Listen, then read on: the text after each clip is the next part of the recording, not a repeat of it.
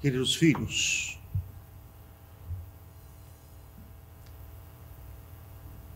o segundo domingo da quaresma,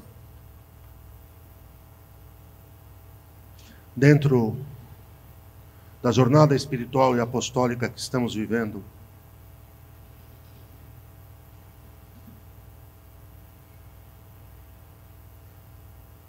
nos coloca diante da necessidade improtelável de uma vida contemplativa séria. Quem não tiver uma vida contemplativa, onde estiver, ali no meio dos seus afazeres, no matrimônio, no meio da vida profissional lícita, E é claro que o exemplo tem que começar por nós, pelos sacerdotes, que devem ser homens de adoração, de uma profunda intimidade com nosso Senhor no Santíssimo Sacramento. E que isso irradie como fogo para vocês. Mas quem não tiver uma vida de adoração, uma vida contemplativa, uma vida na presença de Deus, desculpem-me, não vai aguentar o tranco, não tem como. Estou dizendo isso para que nós não caiamos na armadilha de um, de um neognosticismo.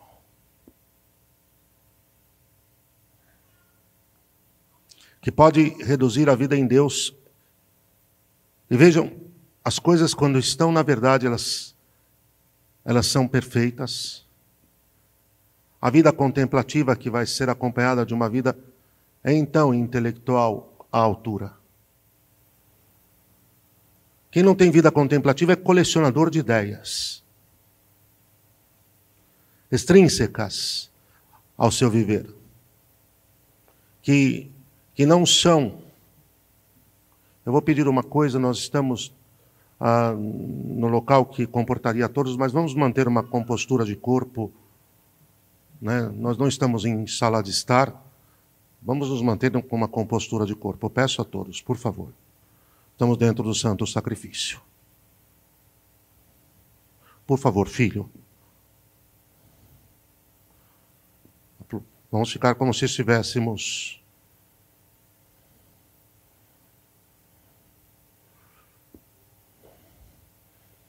É um pouco da, do zelo das coisas.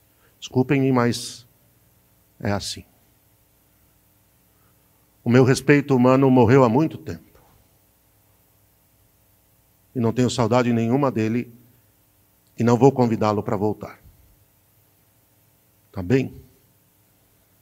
E depois, se alguém precisa de uma catequese sobre como viver a Santa Missa, etc., me procurem que eu dou. Que eu ensino. Porque para isso foi constituído para ensinar, para ser mestre de almas.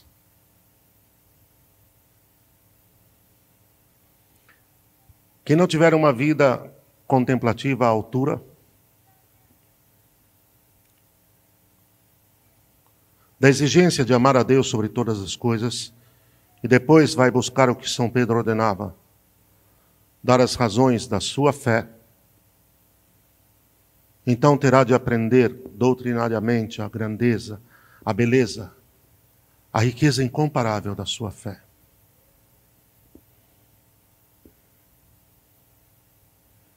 Não vai dar conta do recado.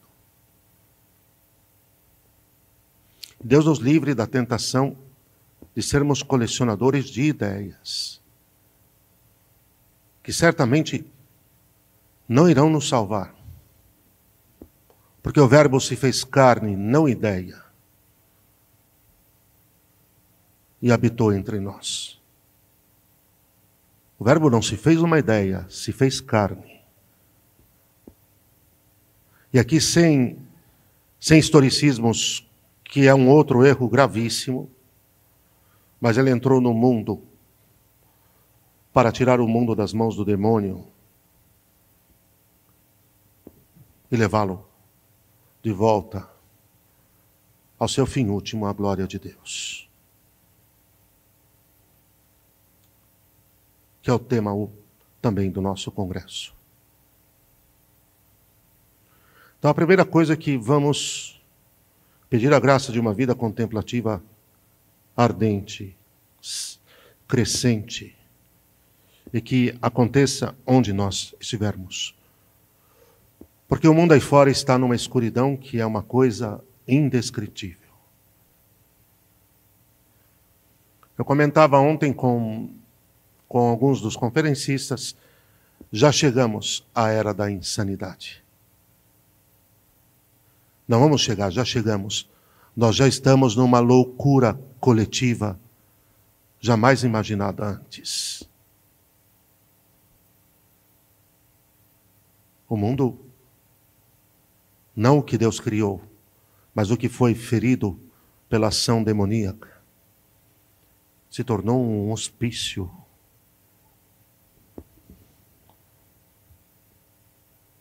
Um hospício do ponto de vista natural e do ponto, na verdade, sobrenatural, está se cumprindo o que Nossa Senhora disse em La Salette: o inferno está subindo para a terra.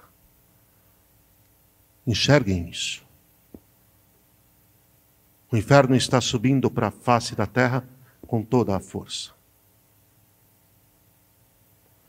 Ela tinha dito isso, que os demônios seriam permitidos, eles então viriam como jamais vieram antes.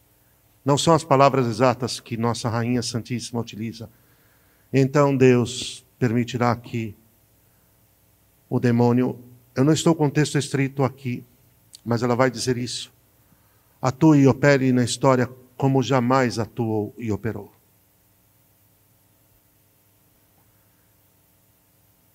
E parece-me que o tempo chegou. Satanás e, e Caterva estão atuando e operando com, com uma destrutividade jamais vista. Tem principados e potestades operando pesadamente nas estruturas das nações, nos executivos, nos legislativos, nos judiciários, o nosso que o diga. Palácio de demônios. Não estou falando os senhores magistrados que lá estão. Eles são só os servos. Estou dizendo os demônios que regem e governam a vida deles. Dos quais ele é o Senhor. Uma magistratura uma legislatura, um executivo cujo demônio é o Senhor. É o que nós temos materializado em nosso tempo, já difuso em todas as nações. Inclusive, como muito bem posto ontem, nas duas que estão em guerra agora. E nós temos que estar do lado da cruz, sob a sombra da cruz sob a sombra do altar, sob a sombra do tabernáculo, sob a sombra do manto materno e protetor de nossa Rainha Santíssima. E nós temos que estar prontos, então, para responder como a Santa Igreja nos ensinou em dois mil anos, não em 50, não em 40, não em 30, não em 20, não em 10, não em 5. As razões pelas quais nós vivemos existimos, nos movemos e somos.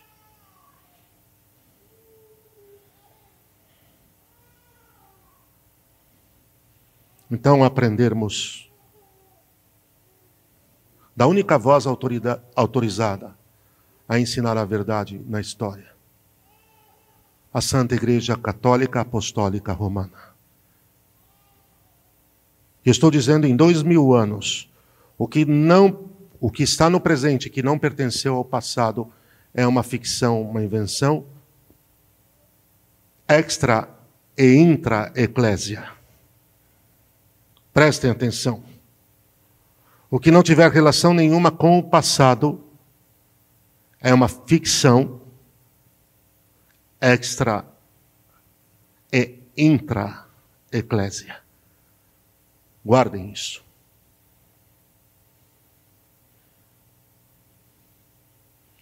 Porque é o que está acontecendo. A verdade revelada guardada, recebida, protegida, interpretada infalivelmente pela tradição e transmitida de forma infalível. É Cristo, que diz São Paulo o mesmo ontem, hoje e sempre. E se alguém vos anunciar um Cristo diferente daquele que anunciou São Pedro, Santo Anacleto, São Lino, São Cleto, Santo Anacleto, São Clemente, São Leão Magno, São Gregório Magno, São Pio V, São Pio X, e aí avança. Ainda que fosse um anjo, que seja amaldiçoado. Que seja amaldiçoado. Eis meu filho amado, escutai o que, que nós estamos, a quem nós estamos escutando a confusão mental, a balbúrdia, a banalidade, essa barbárie que já se difundiu em todo o mundo, nós temos uma barbárie diante de nós, com requinte, com uma sagacidade como jamais vista. Os bárbaros dos tempos passados são, são crianças inofensivas perto dos bárbaros dos nossos dias. Dotados de uma ferramenta de, de uma instrumentalização, de um alcance que faz dar inveja a tudo o que se tentou fazer de, de barbarização na história até hoje. No dizer de um pensador do nosso tempo, uma bagarra crescente e sem tamanho.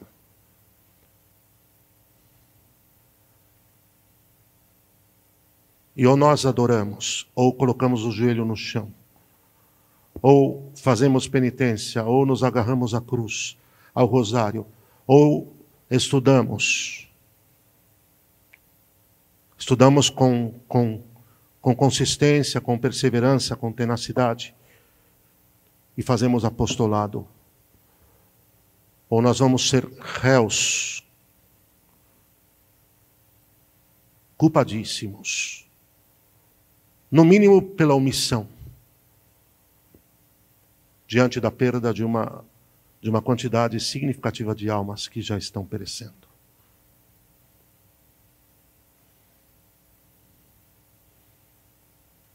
Por não ter quem lhes ensine a verdade com o exemplo e com a palavra. Com o exemplo e com a palavra. Se está na profecia de Oséias que Nosso Senhor se queixa com o profeta de que seu sagrado povo de antigo, de antigamente, padecia por falta de conhecimento. Nosso Senhor diz hoje, por falta de conhecimento e por um conhecimento torpe, errado. É claro que já é perfeito e completo por falta de conhecimento da verdade.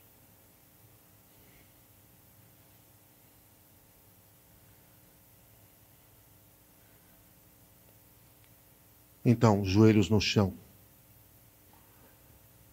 Penitência.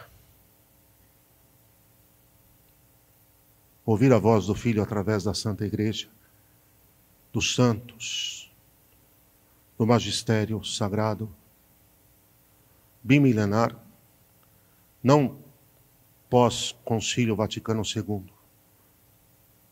apenas. E guardando a régula fidei, se está ligado ao que veio do passado, existe. Se não está, é mentira, é farsa. Eu não estou falando do, do, de uma maior compreensão do dogma que sempre existiu. Isto deverá acontecer e o próprio comunitório de São Vicente de Lerran ele não deixa dúvidas. Estou dizendo mudar as fórmulas para alterar o dogma e então atacar e destruir a fé. Isso é outra coisa.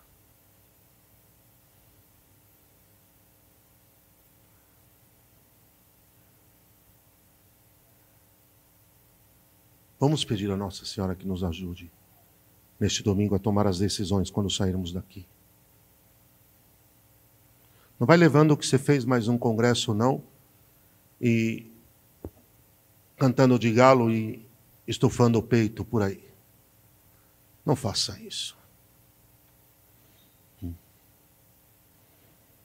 Porque a quem muito foi dado, muito será exigido.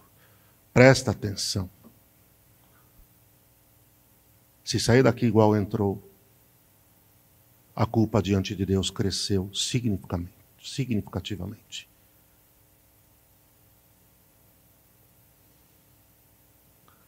Então, eu fiz mais um congresso.